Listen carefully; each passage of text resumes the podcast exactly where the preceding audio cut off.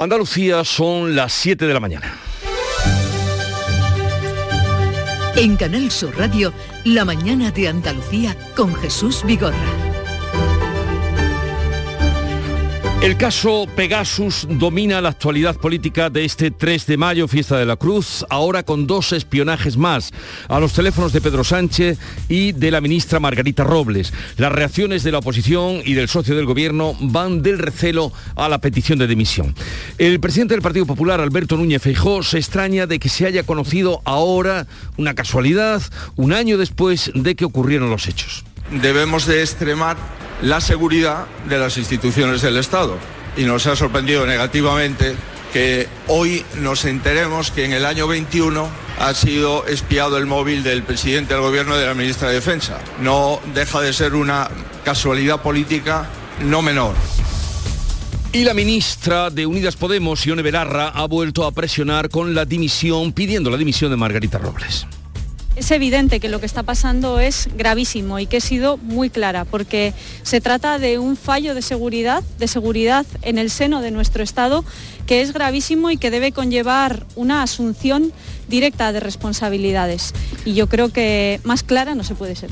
El asunto, desde luego, seguirá a lo largo de todo el día y más. Ya veremos qué pasa después del Consejo de Ministros. Esta noche llegaban de Panamá las declaraciones de Josep Borrell, el jefe de la diplomacia europea, que está trabajando en el sexto paquete de sanciones a Rusia que se van a aprobar antes de que acabe el mes. Borrell se muestra seguro de que el veto al petróleo ruso se va a aprobar. Claro que para eso tienen que estar de acuerdo los 27. Ayer Alemania cambió de parecer y dijo que sí, pero queda Hungría, que es el país más afín a Vladimir Putin y no se muestra favorable. Estamos trabajando para preparar propuestas que permitan limitar las importaciones energéticas de Rusia, especialmente en lo que se refiere al petróleo. El trabajo está en marcha y yo creo que en el próximo Consejo de Asuntos Exteriores se podrán tomar medidas que limiten estas importaciones de una forma significativa. Y es noticia también de esta medianoche que el Tribunal Supremo de Estados Unidos se prepara para revocar el derecho al aborto según la insólita filtración de un borrador de 98 páginas publicado en un portal político. Están en juego los derechos reproductivos de 166 millones de mujeres. El rayo que no cesa, tristemente, es la violencia machista que se ha cobrado otra víctima en Tarancón, un pueblo de Cuenca. Una mujer de 43 años ha sido asesinada por su pareja delante de sus tres hijos de 4, 5 y 2 años. El autor confeso fue, eh, tenía una orden de alejamiento, pero fue absuelto. Lourdes Luna, delegada de Igualdad de Cuenca, hace este llamamiento. Siempre nos damos cuenta que el entorno sabe mucho más de lo que cuenta. Por favor, que lo digan, porque cuando una mujer es asesinada ya no tiene remedio. El entorno sabe más de lo que cuenta, dice la delegada de Igualdad. Miramos al día que amanece con optimismo, tercer día de feria en Sevilla, cruces en Granada, patios en Córdoba y es que este mes de mayo trae motivos de alegría y de fiesta en todas las provincias. Por cierto, que cinco provincias están avisadas de chubascos tormentosos que pueden ser fuertes y acompañados de granizo entre las 12 y las 8 de la tarde, que son Almería, Córdoba, Jaén, Málaga y Sevilla. Bajarán las máximas en la mitad oriental y variarán poco o nada en el resto. Los vientos soplan hoy del este. Y vamos a conocer ahora cómo amanece en cada una de las provincias de Andalucía, gracias a nuestros compañeros que ya están en su sitio y dispuestos a contarnos. Cádiz, salud, votaron. 14 grados tenemos a esta hora de la mañana, 17 de máxima y parcialmente nublado a esta hora. Campo de Gibraltar, Fermín Soto. Bueno, pues aquí tenemos intervalos nubosos, temperatura 16 grados, máxima prevista para hoy de 20. ¿Cómo viene el día por Jerez, Pablo Cosano? Con nubes en el cielo hasta ahora, 16 grados y 20 de máxima prevista. En Huelva, Sebastián Forrero. A esta hora tenemos 11 grados en la capital, Jesús, cielos poco nubosos, esperamos 22 en Ayamonte. Y en Córdoba, ¿qué se espera para el primer día de patio, José Antonio Luque? Pues mire, en este momento tenemos también 14 grados, hay nubes en el cielo y hoy esperamos lluvia y como tú acabas de decir, además nos avisa de tormentas entre las 12 y las 8 de la tarde, así es que los patios van a comenzar humeditos. ¿Se mojará hoy la feria, Aracel y Sevilla? Pues es posible por la previsión que tenemos entre manos y que tú avanzabas hace unos minutos. A esta hora tenemos en Sevilla 14 grados y esperamos una máxima de 23. En Málaga, Matípola. Aquí chispea ya en algunos puntos de la provincia, tenemos 17 grados, vamos a llegar a los 20. ¿Cómo viene el día por Jaén, Alfonso Miranda? Ha llovido, llueve y seguirá lloviendo a lo largo de toda esta jornada, 12 grados en la capital. Y Granada, que hoy es su día grande de la Cruz. Laura Nieto, ¿qué tiempo tendremos? Pues puede llover esta tarde, ¿eh? hay muchas nubes y se anuncian chubascos.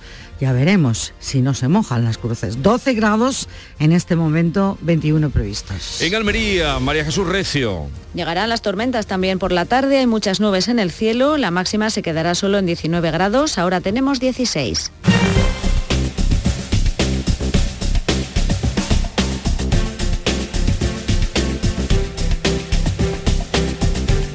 Conozcamos ahora cuál es la situación del tráfico en las carreteras andaluzas. Desde la DGT nos informa David Iglesias. Buenos días. ¿Qué tal? Muy buenos días. A esta hora encontramos tráfico lento en la A92 en la provincia de Almería, en el entorno de Gador en dirección a Guadix, así que mucha precaución en este punto. Afortunadamente, en el resto de carreteras de Andalucía, tanto principales como secundarias, no hay retenciones ni tampoco accidentes, pero está intransitable por nieve en Granada, la A395 en Sierra Nevada, en el entorno de Monachil.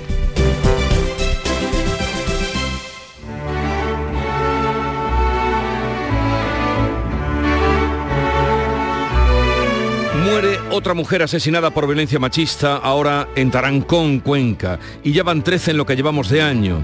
¿Es que esta barbaridad no va a tener ni su final ni su erradicación? El tempranillo vuelve a levantar la voz contra cobardes asesinos que solo tienen la fuerza y a veces ni el castigo. Tempranillo de los asesinos. Van cuatro meses del año y 13 mujeres muertas, asesinadas mejor por quienes estando cerca aprovechan su maldad, su odio, su cobarde fuerza y a pistola o a cuchillo van dejando prole huérfana o destrozando la vida de una inocente. Da pena y da rabia y asco da el canalla que aprovecha su físico superior. Pregunto, ¿por qué no prueban con penas mucho más duras castigarlos con extremas medidas de sufrimiento antes que dejar que crezcan los asesinos que saben que solo cárcel espera, cárcel con cien atenciones. Doble rienda ya y se reta que desbocado a su antojo va el potro de la violencia. Antonio García Barbeito que volverá con los romances perversos hoy dedicados a Pegasus.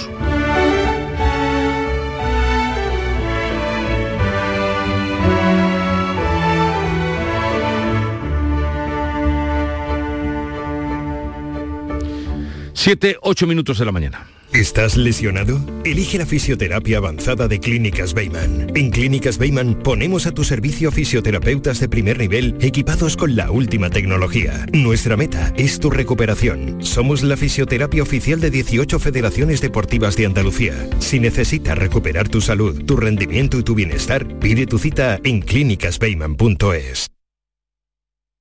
En Canal Sur Radio, la mañana de Andalucía con Jesús Vigorra. Noticias.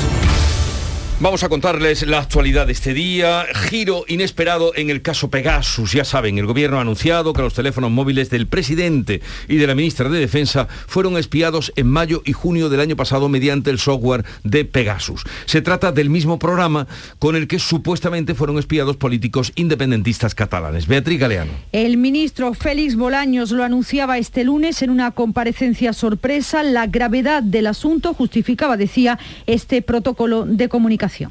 Son unos hechos de enorme gravedad que confirman que se han producido intrusiones en ámbitos ajenos a las instituciones estatales y fuera de la ley. Las intrusiones de las que hemos dado cuenta, de las que hemos informado, efectivamente se consumaron. De hecho, ambas dieron lugar a que eh, se extrajera eh, determinado volumen de datos de ambos teléfonos móviles. Estos hechos coincidieron en el tiempo con la decisión de indultar a los condenados del proceso y cuando España acogió al líder del Frente Polisario para ser tratado por COVID. Más de 50.000 personas habrían sido espiadas con este software en todo el mundo en una industria que ya vende a más de 50 países y que se sospecha que monitoriza la actividad de políticos, periodistas, disidentes y adversarios de cualquier tipo.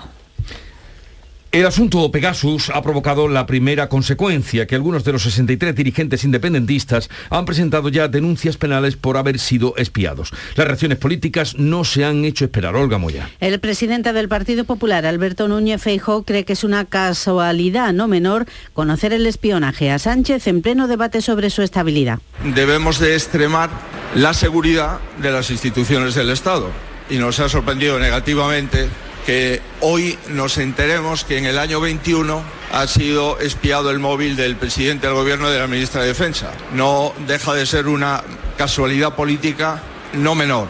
La vicesecretaria del PSOE, Adriana Lastra, critica al PP por sembrar dudas sobre el Ejecutivo. Frivolizar, como ha hecho el señor Fijo, con un ataque a nuestras instituciones no es lo que se espera del principal líder de la oposición. Sembrar dudas ante algo tan grave es demostrar muy poco sentido de Estado. Begoña Villacís, vicealcaldesa de Madrid, dirigente de Ciudadanos, hablaba también de casualidad. Me parece mucha casualidad, ¿no? Que han salido todos los casos de espionaje a los independentistas y ahora parece, para que moleste menos, que también han espiado al presidente. Y esto yo creo que es como para que duela menos. Desde Unidas Podemos, Ione Belarra, ministra de Derechos Sociales, define lo ocurrido como un enorme fallo de seguridad y pide dimisiones. Es evidente que lo que está pasando es gravísimo y que he sido muy clara, porque se trata de un fallo de seguridad, de seguridad en el seno de nuestro Estado, que es gravísimo y que debe conllevar una asunción directa de responsabilidades. Y yo creo que más clara no se puede ser. El presidente de Esquerra Republicana, Oriol Junqueras, también pedía responsabilidades. Clar que pot ser una cortina de fum per intentar diluir les seves responsabilitats, però aquesta cortina de fum, si és que ho és, no funciona.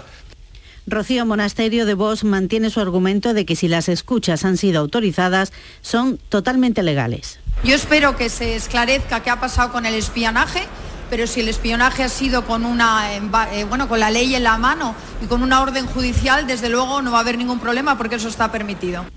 Sin duda, por todo lo que estamos escuchando, el caso Pegasus va a influir también en la campaña andaluza.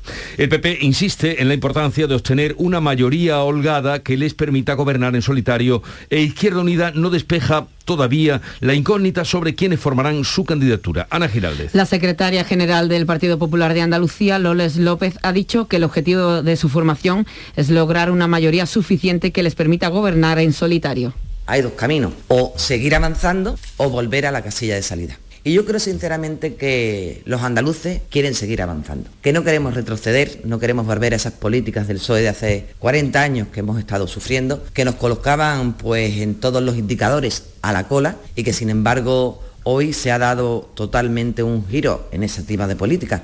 En el PSOE Juan Espadas dice que su partido es más necesario que nunca para luchar contra la ultraderecha. Hoy el PSOE es más necesario que nunca. Hoy el PSOE se convierte en la alternativa a un gobierno con la ultraderecha, por ejemplo, aquí en Andalucía. Hoy el PSOE es más necesario que nunca justamente para consolidar todo aquello que queremos, todo aquello por lo que hemos luchado. El coordinador general de Izquierda Unida en Andalucía no despeja de momento la incógnita sobre la candidatura de confluencia para las próximas elecciones autonómicas. Tony Valero ha subrayado en Canal Sur Radio que se tomará una decisión de forma colectiva y con consenso. Pues yo creo que la mejor para los andaluces y las andaluzas que parte del compromiso de tener garantía de un frente amplio que represente a los intereses de la mayoría social. Bueno, yo creo que los líderes y las lideresas van a estar al pie de cañón de lo que vamos a decir colectivamente desde el consenso y con toda la ilusión de la gente que nos está esperando. La consejera de Igualdad, Políticas Sociales y Conciliación de la Junta, Rocío Ruiz, podría ser la número uno de Ciudadanos por la provincia de Cádiz. En la Feria de Sevilla, Ruiz acompañará hoy a la presidenta del partido, Inés Arrimadas, y al coordinador autonómico de la Formación Naranja y el vicepresidente de la Junta de Andalucía, Juan Marín. El PSOE de Andalucía ha denunciado al consejero de la presidencia y portavoz a su vez del gobierno, Elías Bendodo, ante la Junta Electoral por usar el Consejo de Gobierno para difundir el mensaje del PP. La denuncia se refiere a la rueda de prensa que ofreció el 27 de abril de 2022, posterior al Consejo de Gobierno, cuando estaban ya convocadas las elecciones. Argumentan los socialistas que Bendodo descalificó al PSOE y a su candidato, lo explica Isabel Ambrosio, miembro de la Dirección Regional Socialista de utilización mm, institucional que está haciendo el Partido Popular de la presidencia y de la portavocía del gobierno andaluz para lanzar ataques contra el PSOE y calumnia contra el gobierno de España. Desde luego, eso ya se ha encontrado con el primer recurso por parte del PSOE de Andalucía y lo vamos a seguir haciendo. Teme Elías Bendodo que la campaña electoral no sea limpia. Están en su derecho. Yo entiendo que las campañas electorales tienen que servir para hacer propuestas para que los ciudadanos las entiendan. Y aquí, insisto, aquí gana el partido el que mete más goles, no el que da más patadas. Por tanto, cada uno que enfoque la campaña electoral como considere oportuno. Dejamos la política, que tiempo desde luego habrá de aquí al 19 de junio, porque hablamos ahora de la pandemia y la convivencia con nosotros. El abandono de la mascarilla ha permitido la expansión rápida de la nueva variante de coronavirus, la XE, lo dice la Organización Mundial de la Salud. Hoy conoceremos nuevos datos sobre la evolución de la pandemia en Andalucía. La nueva variante es una combinación de Omicron y la variante sigilosa que fue detectada en el Reino Unido al principio. La OMS advierte de que puede ser hasta un 10% más contagiosa que las demás. La Consejería actualiza hoy los datos. Las últimas cifras del viernes se notificaron 8.700 contagios y 46 fallecidos.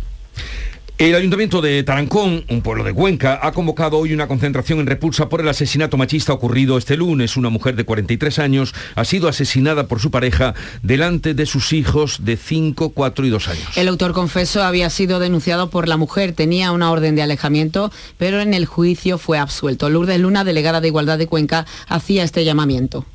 Siempre nos damos cuenta que el entorno sabe mucho más de lo que cuenta. Por favor, que lo digan porque cuando una mujer es asesinada ya no tiene remedio. Pero en este caso se quedan tres criaturas huérfanas. Estas mujeres tienen que tener y sentir también el apoyo de, la gente que les rodea para al menos intentar prevenir y evitar pues un desenlace como este que es el asesinato de una mujer. Con esta muerte son ya 13 las mujeres asesinadas en lo que llevamos de año por violencia machista. Hoy es martes, habrá Consejo de Gobierno de la Junta que aprobará la subida salarial de los docentes de la enseñanza pública y concertada acordada con patronal y sindicatos. Los 135.000 maestros tendrán de media un incremento de unos 150 euros mensuales. Hoy también tenemos Consejo de Ministros, va a dar luz verde a la segunda estrategia española sobre discapacidad. Cuatro millones de personas presentan algún tipo de discapacidad, mucho se enfrentan a grandes demoras en su valoración y baremación y no pueden acceder a sus derechos. La Unión Europea estudia el embargo total del petróleo ruso, lo que supondría que Moscú deje de ingresar 48.000 millones de euros todos los años. Una medida que cuenta con el apoyo de Alemania y Austria, pero a la que se sigue oponiendo Hungría. La comisaria europea de Energía ha advertido que la exigencia de pagar en rublos viola lo estipulado en los contratos.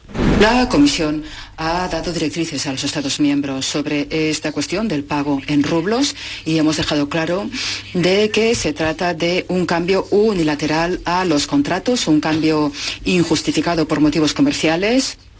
Buenos datos y de especialmente ocupación. ilegítimo. Ay, se nos colaba ahí algo que no era su momento. Buenos datos de ocupación hotelera en Andalucía este puente del primero de mayo. Especialmente han sido en Sevilla, Cádiz, Córdoba, Málaga y Granada. Cifras récord que se han obtenido en el Mundial de Motociclismo de Jerez. 123.000 asistentes, 20.000 motos, un gasto de 25 millones de euros y 400 millones de telespectadores. Muchas ganas, hombre, después de dos años sin poder venir. Allá, ya estábamos fritos.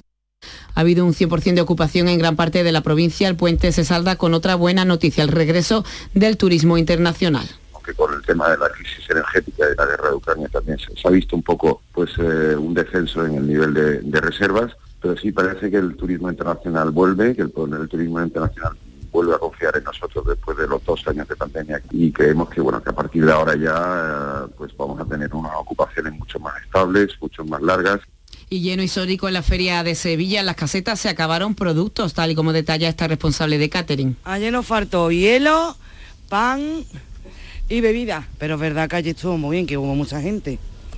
También éxito de turistas en la Costa del Sol con playas y chiringuitos llenos. Ha habido muchísima gente con muchas ganas de playa, con muchas ganas de divertirse y, y de comer en sus chiringuitos. La verdad es que ha sido un, un fin de semana estupendo y la verdad es que ha sido un puente maravilloso. Por tanto, yo creo que vamos a tener un verano bueno. No sé si vamos a llegar al 2019, pero, pero va a estar a la altura. Y de ahí a Granada, que se prepara para celebrar una de sus grandes fiestas, día 3 de mayo, Día de la Cruz, y en Córdoba comienza hoy la fiesta de los patios. Hoy 3 de mayo es el Día de la Cruz. Tras dos años sin celebrarse hay muchas ganas de cruces a pesar de que el cielo amenaza lluvia. El ayuntamiento va a permitir en algunas cruces la instalación de barras para el consumo. En Córdoba abren hoy los recintos de las fiestas de los patios repartidos en seis rutas diferentes. Los propietarios y sus cuidadores esperan muchas visitas. Por otra parte, las cruces han acabado este lunes con éxito, con total de visitantes en las 1046 instaladas por toda Córdoba. El balance de esta fiesta también dice el ayuntamiento que es positivo. Llegamos así a las 7.20 minutos de la mañana. En un momento estamos con la revista de prensa que tiene ya Paco Rellero. Desde Frutos Secos Reyes tenemos algo que contarte y te va a encantar. ¿Eres de pipas con sal? Estás de suerte. Lanzamos las nuevas pipas con sal del tostadero de Reyes. Más grandes, más ricas y con un sabor mmm, que no querrás otras pipas con sal. Pipas con sal del tostadero de Reyes. Las del paquete negro. Tus pipas de siempre.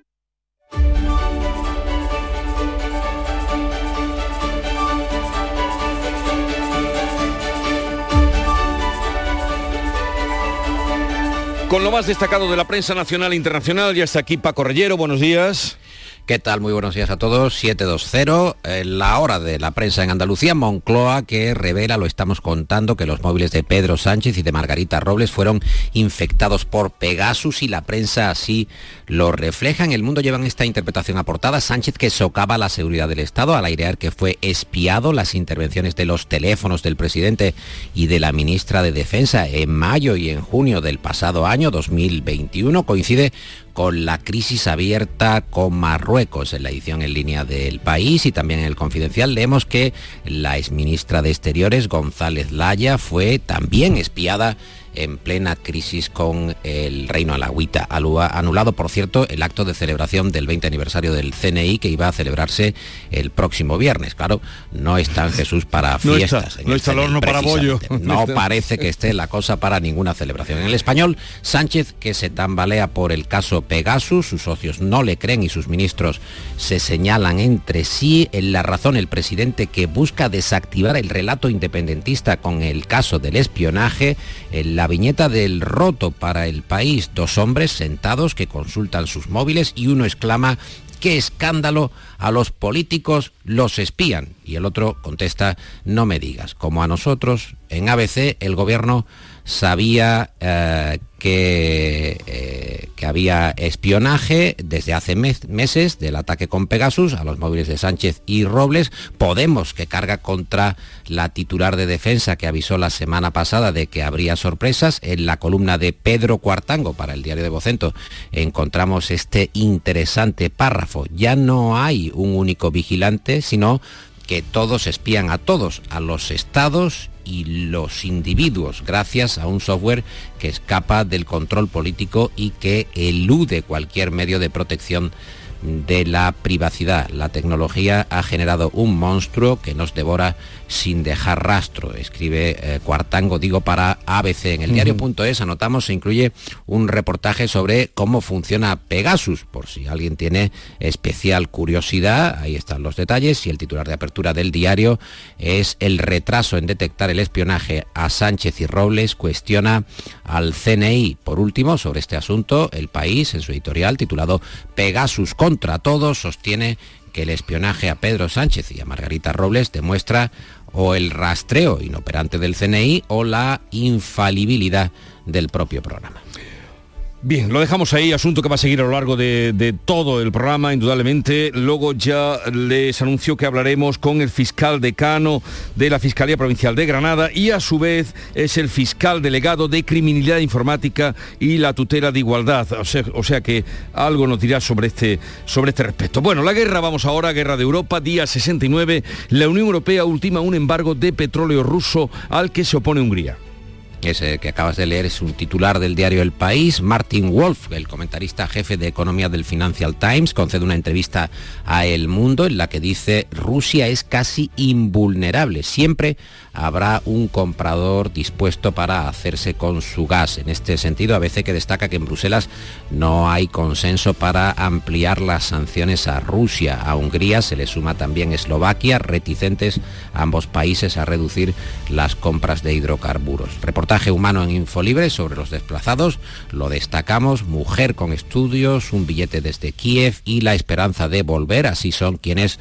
huyen de la guerra entre el 11 de marzo y el 28 de abril, el Ministerio del Interior español que gestionó 80.807 resoluciones de protección temporal a desplazados por la invasión rusa. Primero eh, sale del país en conflicto la gente con más recursos, con más redes, con más contactos en el extranjero así que se están quedando atrás los mayores y los que menos tienen, señala Mónica López de CEAR. Bueno, y también la prensa de hoy eh, da cuenta de la celebración del 2 de mayo, fiesta de la Comunidad de Madrid muchas fotografías en ese sentido. El mundo, foto de portada para Feijo y Ayuso, abrazados, que se ven como una cooperativa en el nuevo PP Unido, en el diario El País. Ambos dirigentes también son portada, pero con esta otra lectura, Feijo y Ayuso juntos, pero con distintos discursos. Por cierto que en la portada del País vemos destacado que el Ejecutivo español prevé recaudar 80.000 millones más en tres años. Y sobre la celebración de la Comunidad de Madrid, escribe Rubén Amón en el Confidencial, el absurdo nacionalismo madrileño. Ese es el título de su columna. Y ahí podemos leer la fiesta del 2 de mayo enfatiza un discurso identitario innecesario en contradicción con el espíritu de resistencia a los franceses y con la ah, naturaleza heterogénea de la propia autonomía madrileña.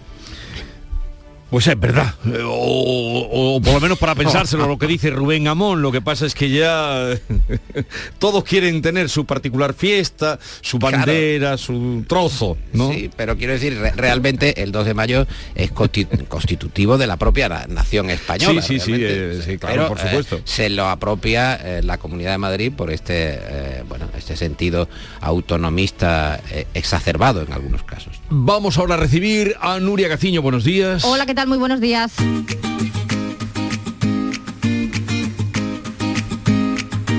Vitaldent les ofrece este programa.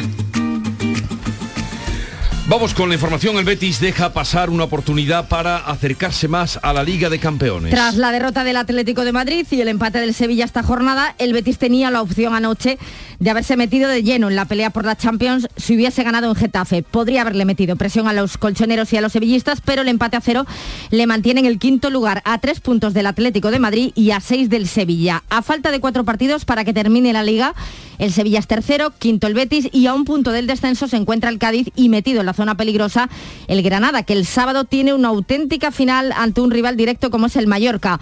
Será clave ese partido para salir del descenso y relajar el ambiente tan crispado que se pudo palpar tras el empate con el Celta en Los Cármenes, donde se escucharon gritos en contra de la directiva. De hecho, los coordinadores de la grada 1931, que es la grada de animación que hay en Los Cármenes, han presentado su dimisión en bloque y han denunciado a través de un comunicado lo que califican como opresión por parte del club sobre este sector de aficionados. Derrota del Valladolid que beneficia a la Almería en su camino hacia la primera división. Una derrota inesperada del Valladolid ante la Real Sociedad B por 1 a 2, lo que significa que la Almería, tras ganar al Burgos por 0 a 2, sigue segundo en la tabla clasificatoria, pero le saca ya cuatro puntos a los pucelanos, así que la primera división está cada vez más cerquita.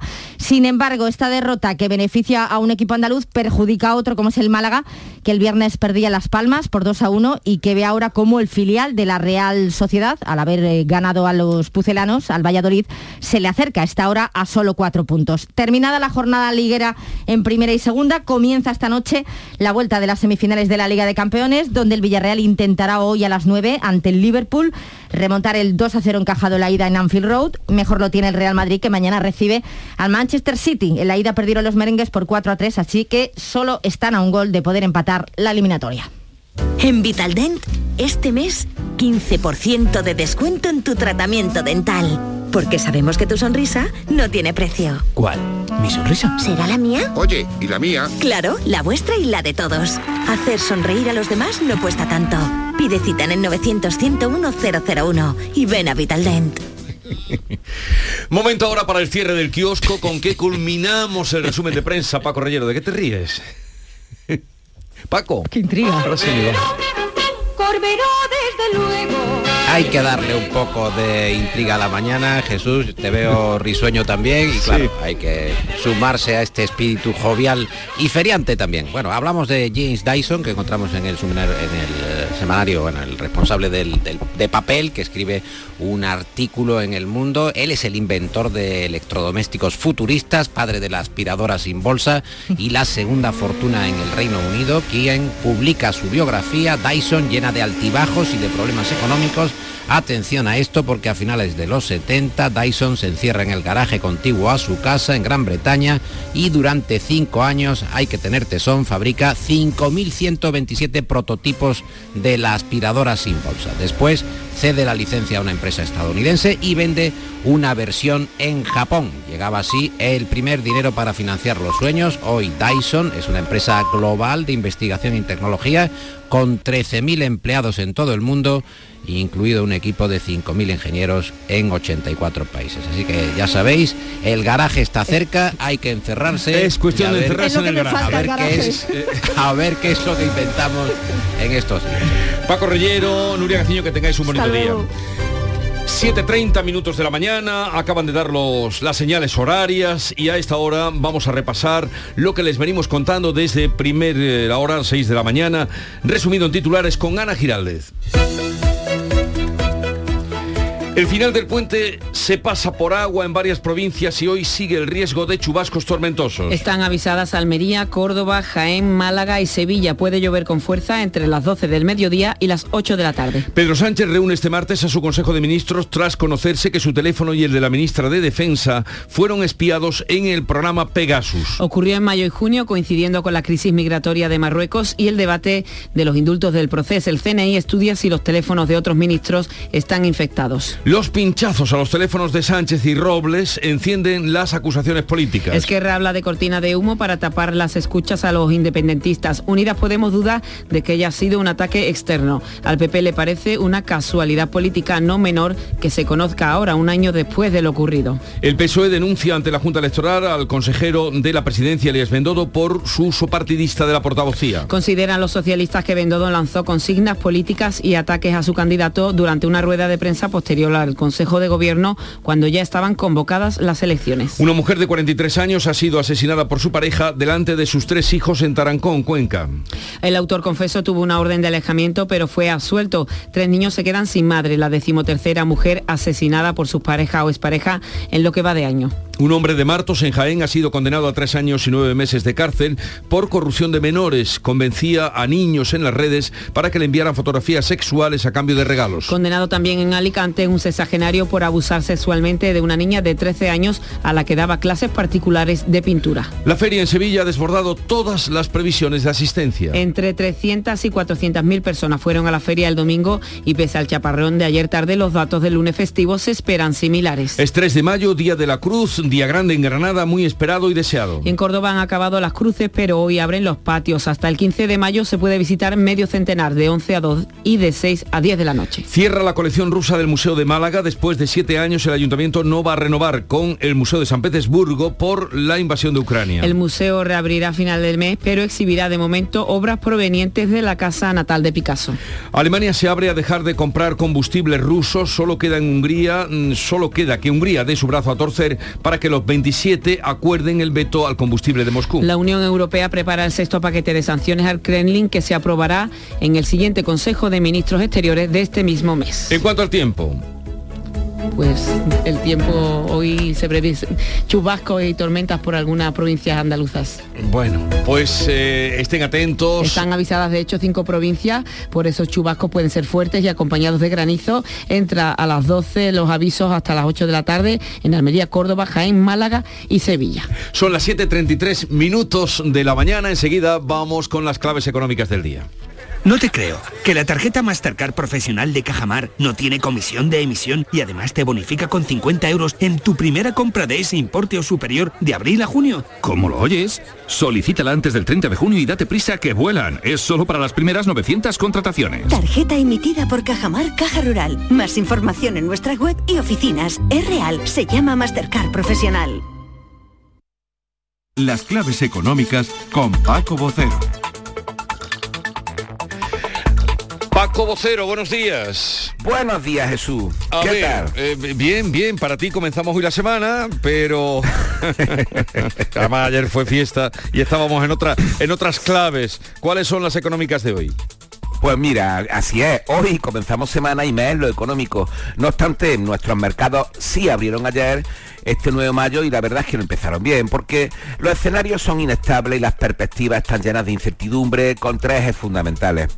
Eh, tenemos una guerra cada día más larga, una guerra genocida con un desenlace tremendamente incierto. Tenemos un proceso de subida de tipos de interés para tratar de contener la inflación a ambos lados del Atlántico. De hecho, Mañana miércoles la Reserva Federal estadounidense subirá medio punto los tipos oficiales. Y luego tenemos el enfriamiento cada vez más pronunciado de la economía china, con todo lo que ello presupone de restricciones y problemas de suministro y que hemos ido contando aquí en la última semana. Pues sí, un escenario complicado a nivel internacional, también en lo más local, porque los datos últimos del jueves y del viernes pasado, a los que tanto hicimos referencia, fueron regularillos. Así es, como poco regularillo. Y es que si los datos de empleo de la EPA del primer trimestre del año fueron decepcionantes, aún lo fue más el crecimiento adelantado en el mismo periodo, apenas tres décimas, cuando se esperaba como poco casi un punto. Y con ello el reajuste de las previsiones económicas del gobierno, un baño de realidad en forma de recorte del crecimiento para este año de casi un 3%, desde el 7 de los presupuestos en curso, hasta el 4,3, en la parte más baja de los pronósticos más pesimistas hasta la fecha. Así que comenzamos semana y mes con este horizonte complicado y con el paro de nuevo sobre la mesa, porque hoy conoceremos el dato de desempleo de la eurozona. Y mañana miércoles el nuestro de paro registrado correspondiente a abril.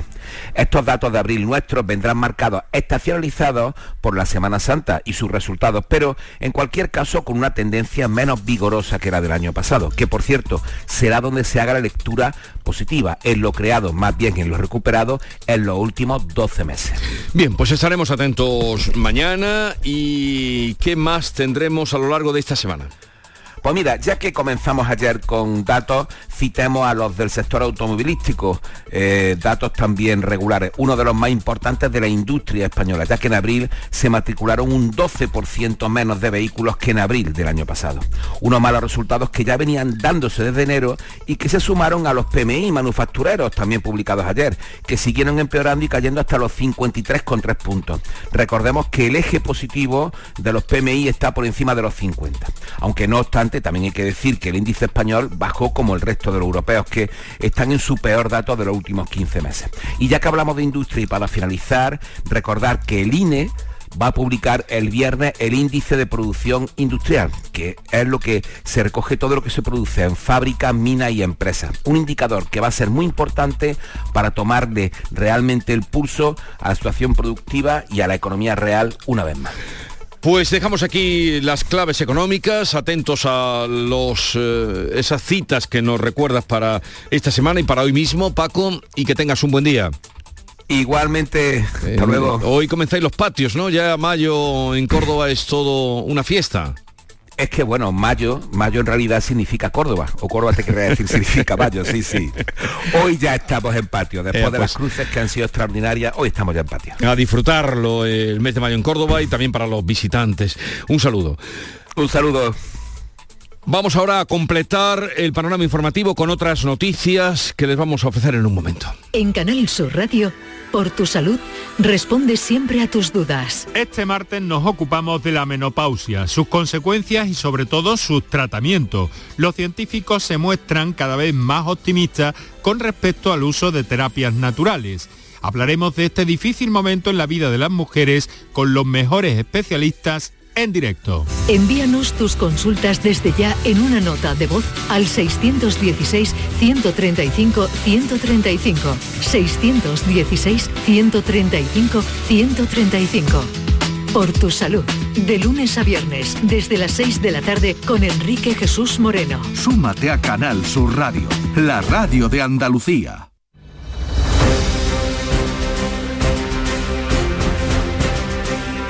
Vamos ahora con otras noticias. En Jaén, un vecino de Fuensanta de Martos ha sido condenado a tres años y nueve meses de cárcel por usar juegos en red para contactar con menores con fines sexuales. Alfonso Miranda. Según la sentencia, durante dos años estuvo contactando con menores a través del juego Fortnite. En el registro de su vivienda se localizaron casi 2.000 imágenes y casi 1.000 vídeos de menores, algunos de ellos de menos de 16 años en ropa interior, desnudos por completo, manteniendo relaciones explícitas que luego compartía con sus contactos. Además de los tres años y nueve meses, ha sido condenado a cuatro años de libertad eh, vigilada, prohibición durante ese tiempo de comunicarse o acercarse a los menores y la obligación de participar en programas de educación sexual. Un joven ha resultado herido en la madrugada de este lunes en una pelea multitudinaria durante la celebración de las Cruces de Mayo en Garrucha, Almería. María Jesús Recio. El menor se recupera de policontusiones en todo el cuerpo después de resultar herido en esa pelea multitudinaria que ocurrió en el paseo del Malecón de Garrucha, en la zona donde estaban instaladas las casetas de las Cruces de Mayo, en torno a la una de la madrugada de este lunes. Tuvo que ser trasladado al Hospital Inmaculada de Huerca Lovera. La Guardia Civil investiga las causas de la pelea que provocó los enfrentamientos de los que fueron testigos muchas de las personas que disfrutaban de la fiesta de las cruces y llamaron al 112. 15 colegios catalanes aplican un novedoso programa contra el acoso escolar diseñado por la Universidad de Córdoba. José Antonio Luque. Bueno, Luque hay un problema ahí eh, para que podamos escucharlo, pero luego volveremos con esta información. Con la llegada de la primavera, las orcas han retornado Hola, hola, a las aguas de Barbate y del Estrecho y ya se han producido los primeros incidentes con algunas embarcaciones. Cádiz, salud, Botaro. Los expertos han identificado a 14 orcas que participan activamente en estas interacciones, aunque todavía no conocen qué las impulsa a rodear las embarcaciones y golpear el timón. Hay un grupo de trabajo, Orca Atlántica, que está realizando un estudio sobre este tema porque en abril se han reportado dos incidentes frente a Barbate, dos veleros que se vieron rodeados y que terminaron sin gobierno. Si siguen aumentando los casos, Capitanía Marítima podría restringir la navegación como ya hizo en 2021. Volvemos a Córdoba, José Antonio Luque, para que nos cuentes ese novedoso programa que desde la Universidad de Córdoba ha ido a Cataluña. Sí, concretamente lo, eh, eh, pone en marcha Juan Calmaestra, que es profesor de Psicología Evolutiva de la UCO y miembro del laboratorio eh, que estudia la convivencia y la prevención de la violencia escolar en la ECOBI. Bueno, pues se basa fundamentalmente en el fomento del deporte y en ayudar, entre, en fomentar la ayuda entre los amigos. Lo explica el mismo Juan Calmaestra. Obviamente el niño que pueda ser más fuerte físicamente puede utilizar esa fuerza física para el mal o la puede utilizar para el bien y convertirse en defensores, que es lo que pretendemos con el programa, que la gente aproveche su- sus cualidades, sus oportunidades para ayudar a los amigos en lugar de, de para fastidiarlos. El Juan Calmaestra ha demostrado que con esta nueva metodología se reduce el 35% de las víctimas en las escuelas de educación primaria. La Unión de Pequeños Agricultores en Huelva denuncia que los consumidores están pagando un 400% más que lo que cobran los agricultores por los arándanos. Piden que se investigue este asunto. Sebastián Forero.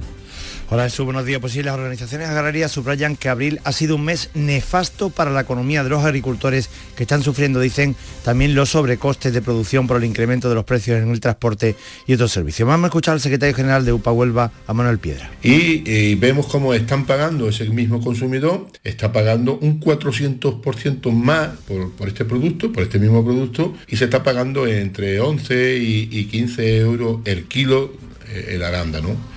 En este escenario, la UPA quiere hacer una reflexión. Mm, Si esto está ocurriendo, alguien se está quedando con el dinero de nuestros agricultores. Voluntarios que desde el inicio de la guerra han estado coordinando las aportaciones de ayuda a la población ucraniana desde el campo de Gibraltar piden ahora a los vecinos que mantengan la gran solidaridad que hasta ahora han venido demostrando. Fermín Soto. Bueno, pues galletas, leche, fruta en lata, zumos, pastas, té, necesitan todo tipo de alimentos no perecederos, especialmente para niños, también pastillas para potabilizar agua.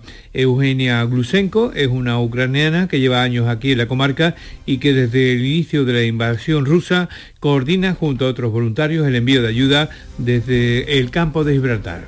nos piden comida, sobre todo para los niños que son de eh, orfanatos, que son grupos grandes de los niños, y entonces nos piden eh, cosas para niños.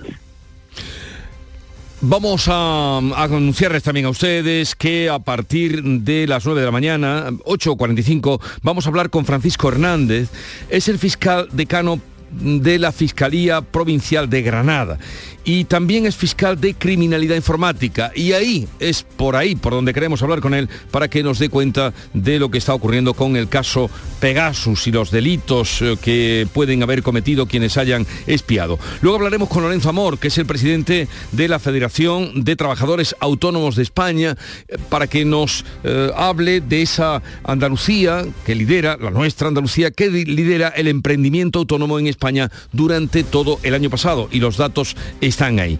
Luego en el programa también tendremos la visita de Francisco Arevalo para atenderles a ustedes en cuanto a problemas que tengan con coches, con seguros, seguros de hogar o de lo que gusten. Los guiris, la tertulia de guiris, que ya saben ustedes es lo más divertido de los martes, y la visita de Davinia. Si te quedas hoy conmigo, no sabrás lo que es el frío. Si tú quieres, yo te arranco de un beso la vida. Si te quedas hoy conmigo, el dolor es solo un crío, haciéndonos jugar. Al aquí te pillo, aquí te amo. Así llegamos a las 7.45 minutos de la mañana, 8 menos cuarto, tiempo ahora para la información local. En la mañana de Andalucía de Canal Sur Radio, las noticias de Sevilla. Con Araceli Limón. Saludos, muy buenos días. Sevilla nos depara un amanecer precioso a esta hora de la mañana, pero está activado el aviso amarillo por tormentas hoy martes en la provincia donde se esperan lluvias entre las 12 del mediodía y las 8 de la tarde. Fundamentalmente, eso sí, en la zona de Sierra Morena. A esta hora tenemos 13 grados Esperamos una máxima de 23 y se circula con absoluta tranquilidad y normalidad tanto en la ciudad como en sus accesos. Y la lluvia, que tampoco quiso faltar a la feria, alivió ayer tarde la celebración después de unas primeras horas que llegaron a colapsar el Real. Lo reconoce con estas palabras el delegado de Fiestas Mayores, Juan Carlos Cabrera. Sí que llegó a estar colapsada. Efectivamente, una hora, seis y media, siete, siete y media, en el que tanto la miles y miles de personas como los carruajes, pues prácticamente imposibilitada casi transitar. Servicios funcionaron perfectamente, no hubo incidencias que destacar. El alcalde habla de cifra récord de afluencia. El domingo dice fue el día de mayor presencia de público en la historia de la feria. Que ha sido la noche con mayor eh, personas en el Real de las últimas décadas. Estoy seguro que se superó el millón de, de personas y por tanto es mm, una feria que está cumpliendo desde ese punto de vista y también hay que decir sin incidentes pues todas las expectativas que nos habíamos marcado. La situación de colapso del Real de las primeras horas la confirman las personas que estaban allí pero a las 6 de la tarde ya la gente se tiró a la calzada y verdaderamente es muy peligroso que vayan coincidiendo los caballos con las personas porque, bueno, los caballos no es un coche que tú frenas, pisas el freno, sino que son animales. Yo a las 6 de la tarde me dio miedo ya y me fui. En las casetas se llegaron a acabar productos tan elementales como el hielo o el pan. Ayer nos faltó hielo, pan y bebida, pero es verdad que allí estuvo muy bien, que hubo mucha gente.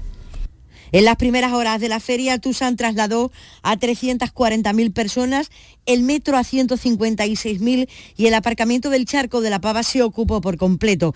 El ayuntamiento asegura que están funcionando los controles para acabar eh, con la venta ilegal de alcohol en la calle del infierno y las medidas adoptadas contra la botellona en la zona de los remedios. Estamos con la venta de alcohol en los cacharritos que se daban y que prácticamente pues también es insignificante porque no paramos de estar presentes y con ese control de la botellona, aparte del que también en la feria estamos apercibiendo a los caseteros en el sentido de que traten de evitar que se saque eh, vidrio y también se hagan botellonas en la misma puerta de la portada. Y en esta feria de récords se abrió ayer por tercera vez la puerta del príncipe de la Real Maestranza de Sevilla, el segundo día consecutivo. Ayer fue para el torero Tomás Rufo, que cortó tres orejas bajo un auténtico diluvio en la tarde de su debut. Y también ayer se estrenó la primera tarde sin ruido en la calle del infierno. Es una medida que se ha tomado para que puedan disfrutar de las atracciones, especialmente personas con trastornos del espectro autista. La iniciativa se puso en marcha de forma experimental en el año 2019 y este año se ha extendido a tres días, ayer, el jueves y el sábado, desde las 2 de la tarde y hasta las 6. Los altavoces de la zona de atracciones dan una tregua, algo que es fundamental para las personas que padecen este problema. Rafael Jorrete es presidente de la Asociación Aspergertea de Sevilla. Es una medida importante porque les permite que durante, por lo menos durante un tiempo, ellos puedan estar allí sin que se sobresaturen de, de ruido, ¿no? Que es lo que siempre cuando hemos visto otros años es que los chicos van para allá y, bueno, y, y, al final siempre se venían con grandes ataques de ansiedad, se venían agobiados y no, no, no podían disfrutar de aquello. Los miembros de esta asociación aseguran que lejos de ahuyentar al público, esta medida puede ser un atractivo añadido. 2019 yo creo que fue un éxito. O sea, no es que fueran las familias de, personas, de chicos con el espectro dice tal, no, no, es que fue muchísima gente, fue más gente, yo creo que los otros días. Quizá este año podamos ver la diferencia entre los días que hay ruido y los días que no hay ruido, porque a lo mejor nos llevamos una sorpresa y resulta que es cuando, cuando más gente va. Faltan 10 minutos para las 8 de la mañana. La sombra, la sombra vento Don Manuel Hidalgo, responsable de ventas de Tordos Quitasol, nos informa. En esta época del año podemos instalar con comodidad todo tipo de tordos y carpas en todos los modelos y sistemas, tordos con motor y tordos automáticos. Pero eso saldrá carísimo. Ese es un error, José Antonio. Estamos con precios en promoción y con facilidades de pago. No me diga más. Llámenos al 954 33 29 88. Recuerde, 954 33 29 88 y olvídese de aquello ya tan lejano de... Leopoldo, échame el tordo. Y pase a la modernidad, a... Corrito, dale al botoncito. Tordos y carpas quitasol, la sombra de Sevilla. La sombra, la sombra...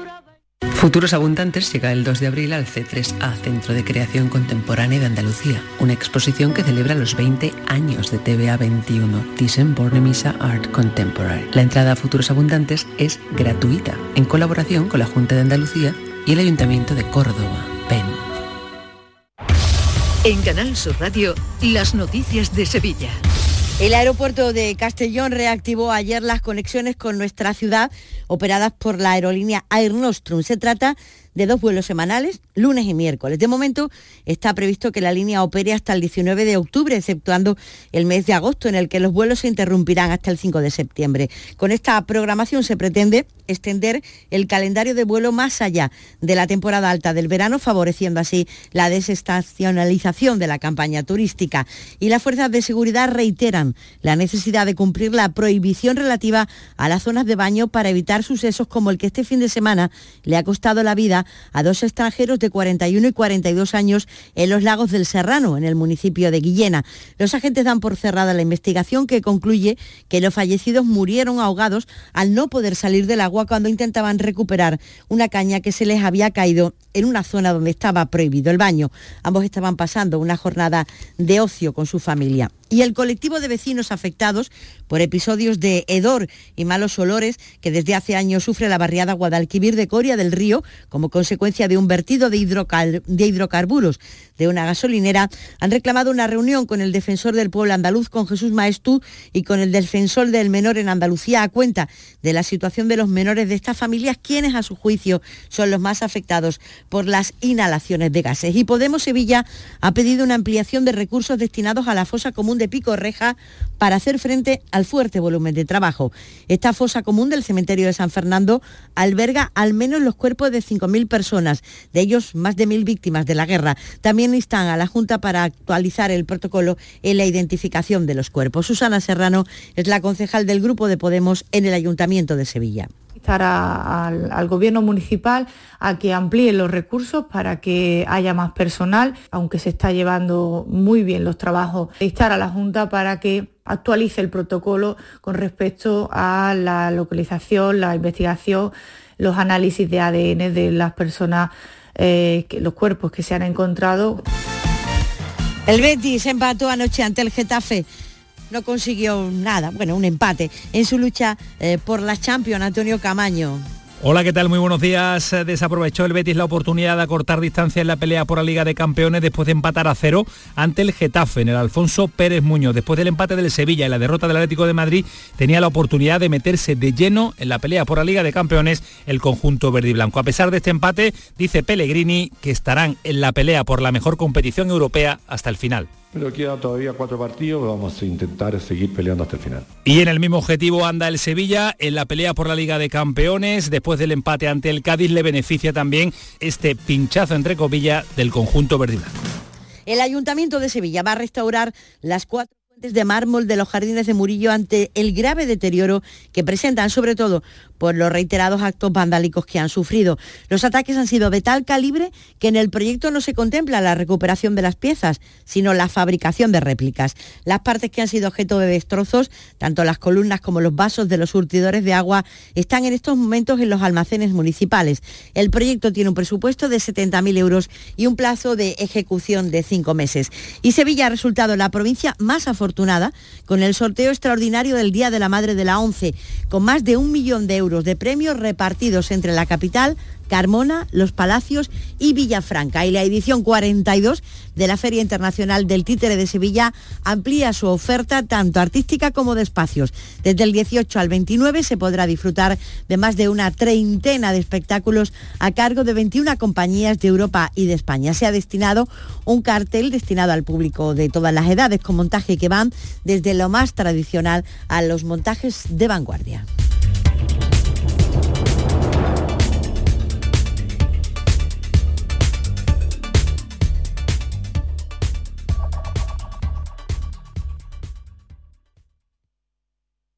Escuchas La mañana de Andalucía con Jesús Vigorra, Canal Sur Radio. Aquadeus, el agua mineral natural de Sierra Nevada, patrocinador de la Federación Andaluza de Triatlón, les ofrece la información deportiva.